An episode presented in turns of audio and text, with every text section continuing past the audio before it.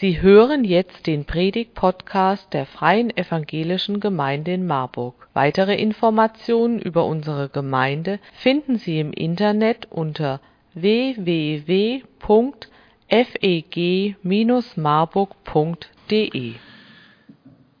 Kürzlich las ich von dem längst verstorbenen Begründer und Herausgeber des Wochenmagazins Der Spiegel den Satz Sagen, was ist. Drei schlichte, einfache Worte sagen, was ist. Er hat ihn seinen Redakteuren und Mitarbeitern ins Stammbuch geschrieben und damit sie täglich daran erinnert werden, hat er diesen Satz in einer aufwendigen Schrift in der Lobby seines Verlagshauses anbringen lassen. Vielleicht ähnlich wie unsere Schrift hier vorne an der Wand oder dieses Plakat, was für den heutigen Morgen hier zu unserem Jahreslosungsvers gehört.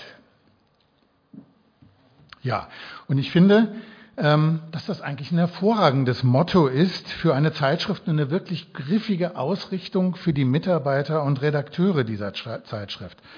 Halten muss man sich natürlich daran, aber das ist ja ein Problem, das so manch einer mit seinem Lebensmotto hat. Und deswegen möchte ich gerne diesen Teil sagen, was ist, auch zu einem Teil meiner Überschrift zu dieser Predigt machen. Sie lautet Vertrauen wagen, sagen, was ist. Vertrauen wagen, sagen, was ist.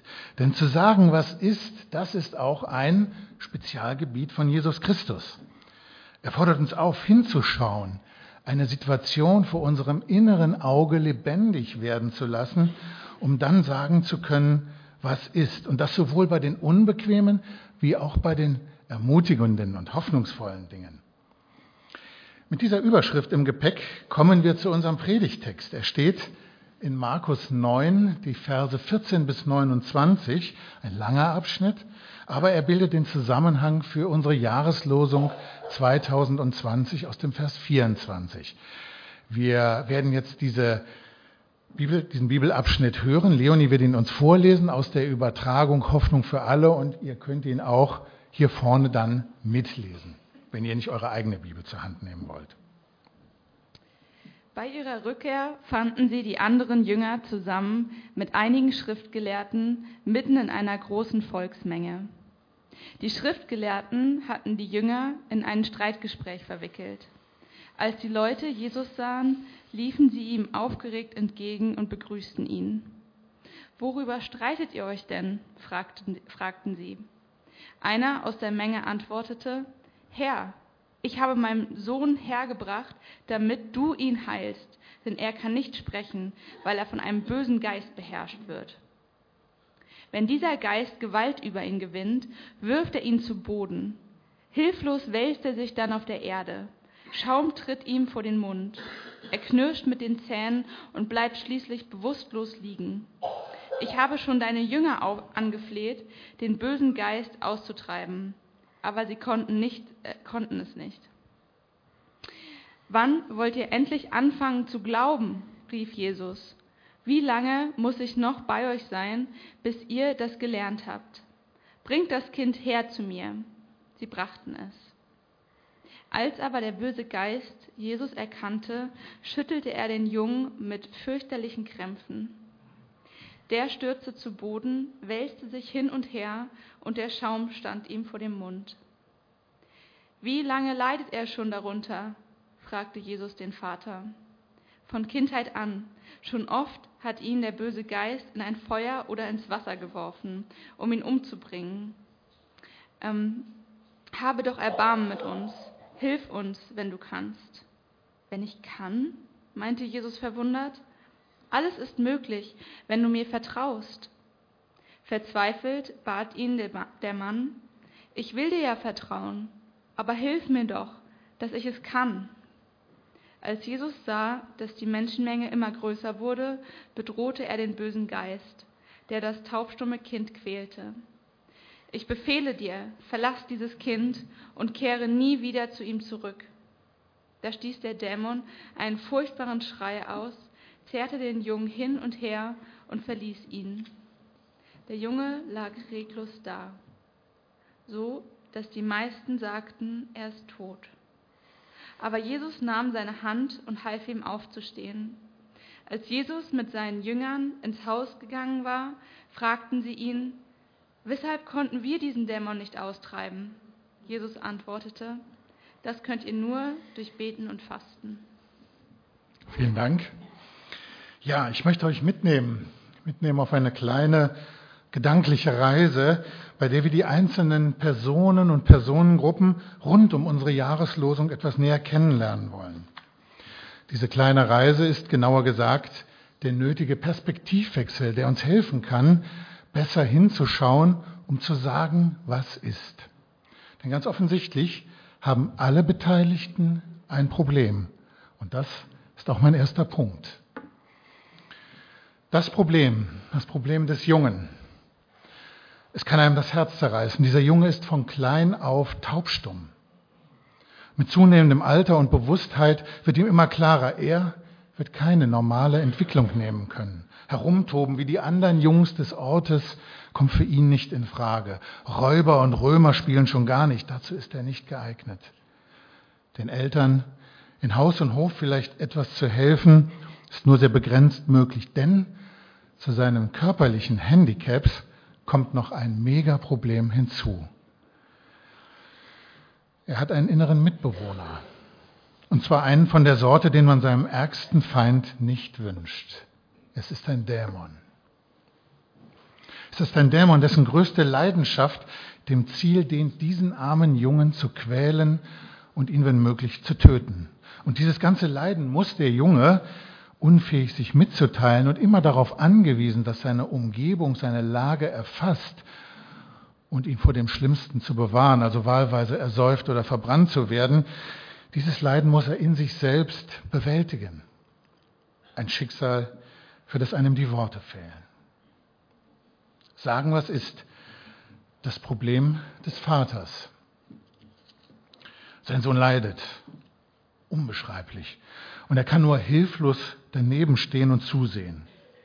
Tagtäglich besteht die Gefahr einer durch den Dämon ausgelösten Eskalation. Haben wir das Feuer ausgemacht? Ist der Brunnenschacht gut abgedeckt? Liegt kein scharfes oder spitzes Werkzeug herum? Tausend Dinge, an die er denken muss. Und wenn er einmal etwas vergessen hat, zigfach erlebt. Das findet statt, neben all den sonstigen Herausforderungen seines Lebens. Haben wir für die nächste Woche noch genug Mehl zum Brotbacken? Wird das Dach noch über die nächste Regenzeit halten? Und die Römer, ach ja, die Römer. Wann konnte er sich das letzte Mal so richtig ausschlafen? Was denken die Verwandten und Nachbarn aus seinem Ort über ihn? Macht er seine Sache gut? Vielleicht gibt es böse Zungen im Ort, die über eine verborgene Sünde spekulieren.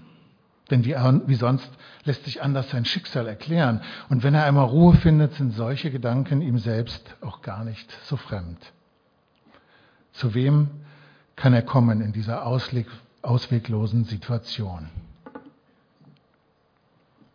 Sagen, was ist? Das Problem der Jünger Hochmotiviert wollen sie das Gelernte anwenden und den Auftrag Jesu umsetzen. Voller Erbarmen versammeln sie sich um diesen Patienten, so wie vielleicht bei einer Arztvisite im Krankenhaus, und sprechen im Namen Jesu Beschwörungsformeln und Drohworte gegen den Dämon aus. Und was tritt ein? Als Tiger gesprungen und als Bettvorleger gelandet. Der Dämon lacht sich einen Ast über diese Stümper und an der Not des Jungen hat sich nichts, aber auch gar nichts geändert. Die Jünger, sie verstehen die Welt nicht mehr. Und die Pharisäer, wie sie so drauf sind, haben wir euch doch gleich gesagt, alles Humbug mit diesem Jesus. Die Jünger, sie sind nicht nur gescheitert und erleben eine handfeste Glaubenskrise, sondern sie haben noch zusätzlich Schaden angerichtet, da sie dem Namen Jesu Unehre gemacht haben. Ein böses Spiel mit dem Leid des Jungen ist entstanden.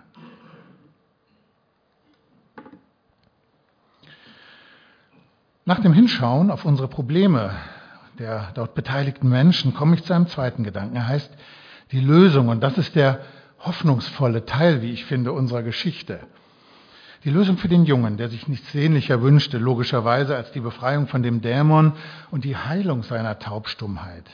Sie bestand in der direkten Begegnung mit Jesus. Er erbarmte sich über den Jungen und erkundigte sich, Wie lange leidet er schon, um zu ermessen, was da eigentlich vorgegangen ist. Und dann war für Jesus klar, zwei Dinge mussten jetzt gleichzeitig stattfinden. Zum einen die Beendigung dieser entsetzlichen Not und zum anderen die Stärkung des Vertrauens der immer größer werdenden Menschenmenge um sie herum in seine Göttlichkeit und in seine Person. Also befahl er dem Dämon den Fortgang, verbot ihm zurückzukehren und half dem Jungen, den viele anschließend ja für tot hielten, auf die Beine. Was für eine Demonstration. Es standen, glaube ich, einige mehr als erstaunt im Kreise da herum. Eins ist klar, das Ganze war für diesen Jungen nicht planbar. Sein Vater hatte gesagt, Mensch, wir müssen da hingehen, ich nehme dich jetzt mal mit, gucken wir mal, was draus wird. Und dann trat Jesus in sein Leben ein und veränderte alles. Und ich glaube, dass das in unzähligen abgewandelten Varianten auch heute noch so ist. Jesus taucht plötzlich im Leben von einem Menschen auf und spätestens dann fangen aus unserem Blickwinkel die Dinge an seltsam zu werden. Fragen, die zuvor nie gestellt wurden, werden auf einmal wichtig. Antworten darauf erhalten plötzlich eine ungeahnte Brisanz. Veränderung tritt ein und niemand hätte damit im geringsten gerechnet, was da an Dingen möglich wird. Wir ahnen etwas davon, was Gott mit uns allen vorhat. Gilt nicht nur für die Leute damals, sondern für uns auch. Die Lösung für den Vater. Er ist, wie ich finde, ein tolles Beispiel, das uns helfen kann, wie wir mit unseren Sorgen und Nöten umgehen können. Denn er verhält sich auf eine doppelte Weise sehr, sehr klug. Zum Ersten bleibt er dran. Für seinen Jungen bleibt er dran. Er hat sich trotz aller Zweifel nicht entmutigen lassen. Wäre das nicht sehr nachvollziehbar, wäre das nicht sehr nachvollziehbar gewesen, wenn er nach der erfolglosen Aktion der Jünger gesagt hätte, jetzt ist Schluss. Jetzt ist aber absolut Schluss. Mein Sohn leidet über Jahre unter diesem Dämon und allen damit verbundenen Konsequenzen und diese Jünger veranstalten hier noch auf seine Kosten ein öffentliches Schauspiel.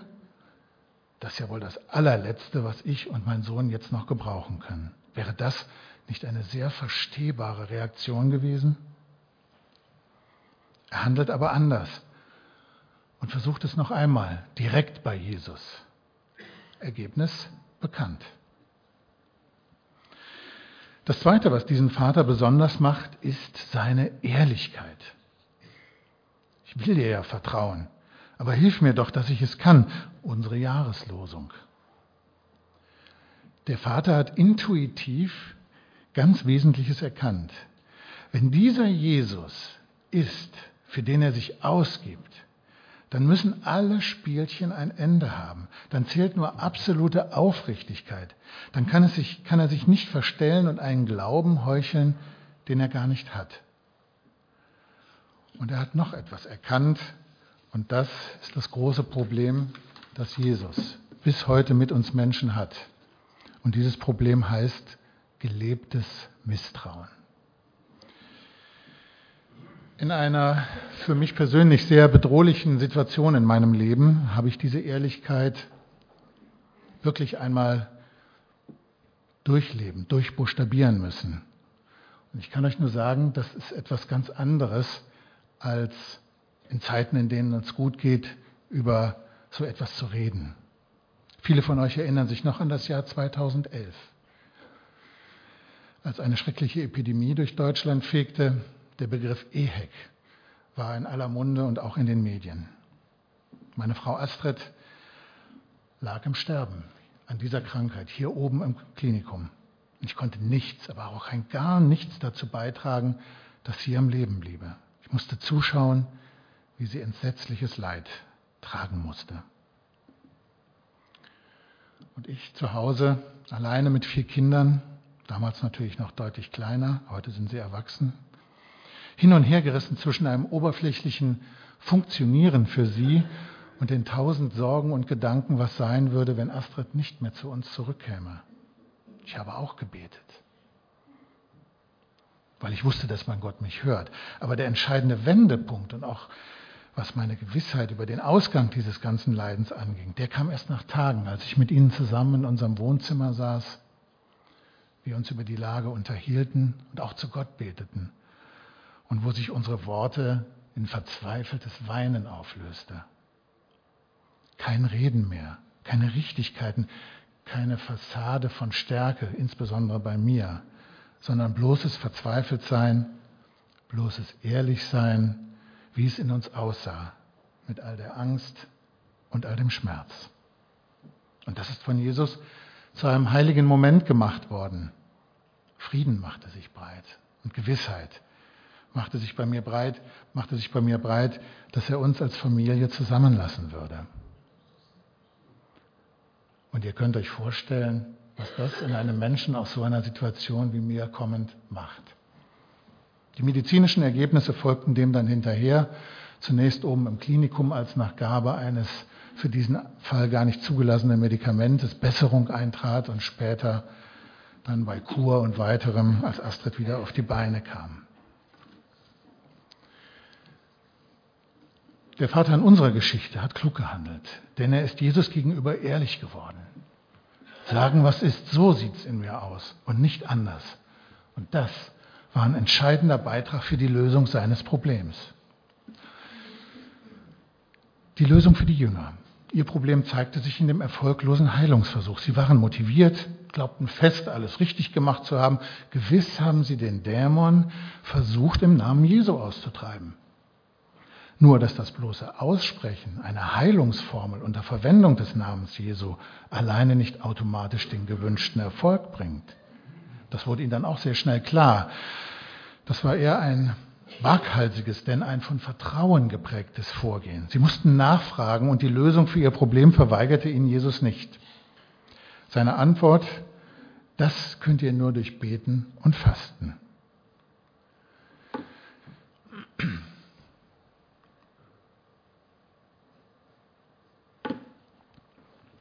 Als ich diese Antwort anfänglich las, hatte ich einen sehr verfahrenstechnischen Eindruck von ihr. Ich weiß nicht, wie es euch geht. So nach dem Motto, liebe Jünger, Glühbirne reindrehen alleine reicht nicht. Ihr müsst doch die Sicherung umlegen und den Schalter betätigen, sonst wird das nichts mit dem Licht. Aber meinte Jesus das? Wollte er seinen Jüngern bloß eine verfeinerte Technik des Exorzismus oder so etwas beibringen? Die Antwort, das geht nur mit Beten und Fasten, zielt in eine ganz andere Richtung, wie ich meine. Und es ist in diesem Zusammenhang noch einmal sehr wichtig zu betonen, wem er sie gibt. Nämlich jenen Jüngern, die schon seit geraumer Zeit mit ihm unterwegs waren. Jene, die tagtäglich beobachten konnten, was Jesus meinte, wenn er von Beten und Fasten sprach. Das erklärt auch ein bisschen, warum er so enttäuscht war, als er da vom Berg der Verklärung kam und die Jünger in ihrem erfolglosen Agieren beobachtete. Habt ihr das nicht mitbekommen, wie es geht? Habt ihr noch gar nichts gelernt, wenigstens ein bisschen, worauf es ankommt? Euer Problem ist kein Technikproblem. Euer Problem, liebe Jünger, ist ein Haltungs- und Vollmachtsproblem, das ganz viel mit Vertrauen und Ehrlichkeit zu tun hat. Und die Frage nach der Vollmacht und die Antwort Jesu zu dieser Vollmacht, die diese Vollmacht bei Ihnen, bei den Jüngern stärken will, betrifft auch uns. Bei allem, was wir hier in unserer Gemeinde auch tun wollen. Jüngerschaft ist der zentrale Ausbildungsweg Jesu, auch mit uns, nicht nur mit den Jüngern damals. Mache zu Jüngern und lehrt sie halten. Alles, was ich euch befohlen habe, heißt es da in einer Stelle im Matthäus-Evangelium, 28. Kapitel.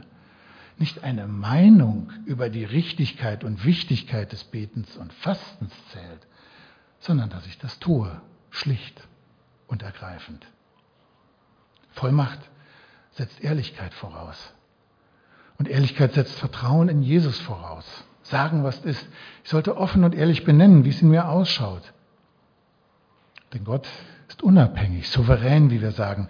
Er lässt sich nicht einfach so durch uns benutzen, damit wir die großen Heiler, als die großen Heiler, Lehrer oder sonst was um die Ecke kommen können. Und das ist auch gut so, denn Gott meint es gut mit uns und will nicht zulassen, dass wir mit seiner Kraft Wege gehen, die uns und andere gefährden, weder geistlich noch seelisch und schon gar nicht auch körperlich. Aber Gott ist ein Gott, der sich an seine Zusagen bindet. Und das ist ein spannendes Thema, wie ich finde. Er bindet sich an seine Zusagen. Und davon gibt es echt hammerharte in der Bibel. Also ich stehe da jedes Mal mit offenem Mund davor, eigentlich ungläubig davor, wenn ich davon lese. Wer sich mit Vertrauen, mit Glauben an Gott wendet, der hat zum Beispiel die Zusage, dass Jesus ihm geben wird, worum er ihn bittet. Er wird die gleichen Taten vollbringen und sogar noch größere, das sagt Jesus, nicht ich. Kann man zum Beispiel im Johannes Evangelium im 14. Kapitel nachlesen. Und warum das Ganze alles? Damit die Herrlichkeit Gottes sichtbar wird. Mensch, wir sollen uns freuen, dankbar werden und immer tieferes Vertrauen fassen zu Gott. Darum ist das alles möglich. Ehrlichkeit wagen setzt Vertrauen voraus und nicht Waghalsigkeit und Übermut und schon gar nicht ein überhebliches Gott auf die Probe stellen. Vollmacht erleben ist ein Geschenk, ist eine Gabe Gottes. Und die beinhaltet immer beständig eine von Beständigkeit geprägte Beziehung zu ihm. Als Jünger soll und darf ich mitarbeiten, Vertrauen in ihn bei anderen Menschen aufzubauen. Denn darum geht es Jesus ganz entscheidend. Offensichtlich eine Aufgabe, an der die Jünger noch einigen Schulungsbedarf hatten. Die Antwort Jesu zumindest legt das nahe und Beten und Fasten ist ein täglicher ist ein täglicher Weg, das Vertrauen in Jesus zu stärken, in ihn und in seine Möglichkeiten. Und deswegen möchte auch ich uns Mut machen. Wagt Ehrlichkeit. Immer euch selbst und Gott gegenüber immer häufiger einer vertrauten Person oder einem Seelsorger gegenüber. Und ab und an vielleicht einer Gruppe, wie wir hier zusammen sind heute Morgen gegenüber, wenn ihr damit Gott die Ehre geben könnt und uns anderen helft, besser zu vertrauen, tiefer zu vertrauen. Sagen, was ist. Dazu gehört auch zu verstehen und auszusprechen, was Gott den Vater antrieb, seinen Sohn in unsere Welt zu schicken, sodass es überhaupt zu Geschichten wie die, die wir gerade gehört haben, kommen konnte.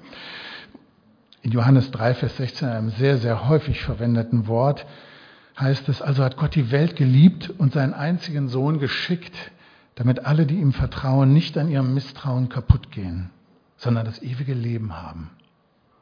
Jesus liebt dich.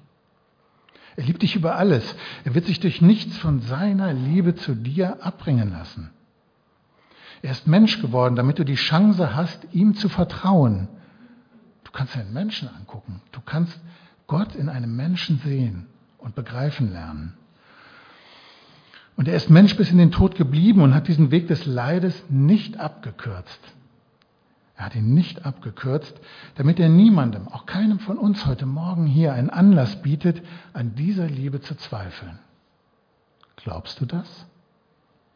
Glaubst du das persönlich? Wenn ja, dann mach was draus. Mach was daraus für dich selbst und für deine Mitmenschen, damit Vertrauen immer größer wird. Bei allen. Vertrauen in Jesus und seine Liebe. Wenn du sagst, da bin ich nicht. Das schaffe ich nicht. Dann sage ich dir, schaffen musst du aus dir gar nichts. Schenken lassen darfst du dir was. Und dann brauchst du es nur annehmen und kannst mit dem Vater in unserer Geschichte sprechen. Ich will dir ja vertrauen, aber hilf doch, dass ich es auch kann. Ich möchte mit uns beten. Wir neigen uns. Guter Vater im Himmel, ich staune darüber immer wieder neu, welcher Liebe du diese Welt gemacht hast und ihr nachgegangen bist, bis auf den heutigen Tag, bis ins allerletzte Detail, bis in das, in jedes Leben, egal wo es stattfindet. Das ist etwas, was mich immer wieder neu überrascht bei all dem, was wir hier sonst so beobachten unter uns und in dieser Welt. Und darüber möchte ich dass wir zur Anbetung kommen, zur Dankbarkeit kommen. Darüber würde ich mir wünschen, dass wir das alle miteinander erleben, dir mehr zu vertrauen, um Vertrauen in dieser Welt auszubreiten, sodass die Liebe, die dich selbst motiviert und untrennbarer Teil deiner Person ist, immer weiter sich ausbreitet. Hilf uns dabei, stärke uns dabei und lass uns die Blickrichtung auch auf die Menschen, die uns umgeben, behalten und bekommen. Amen.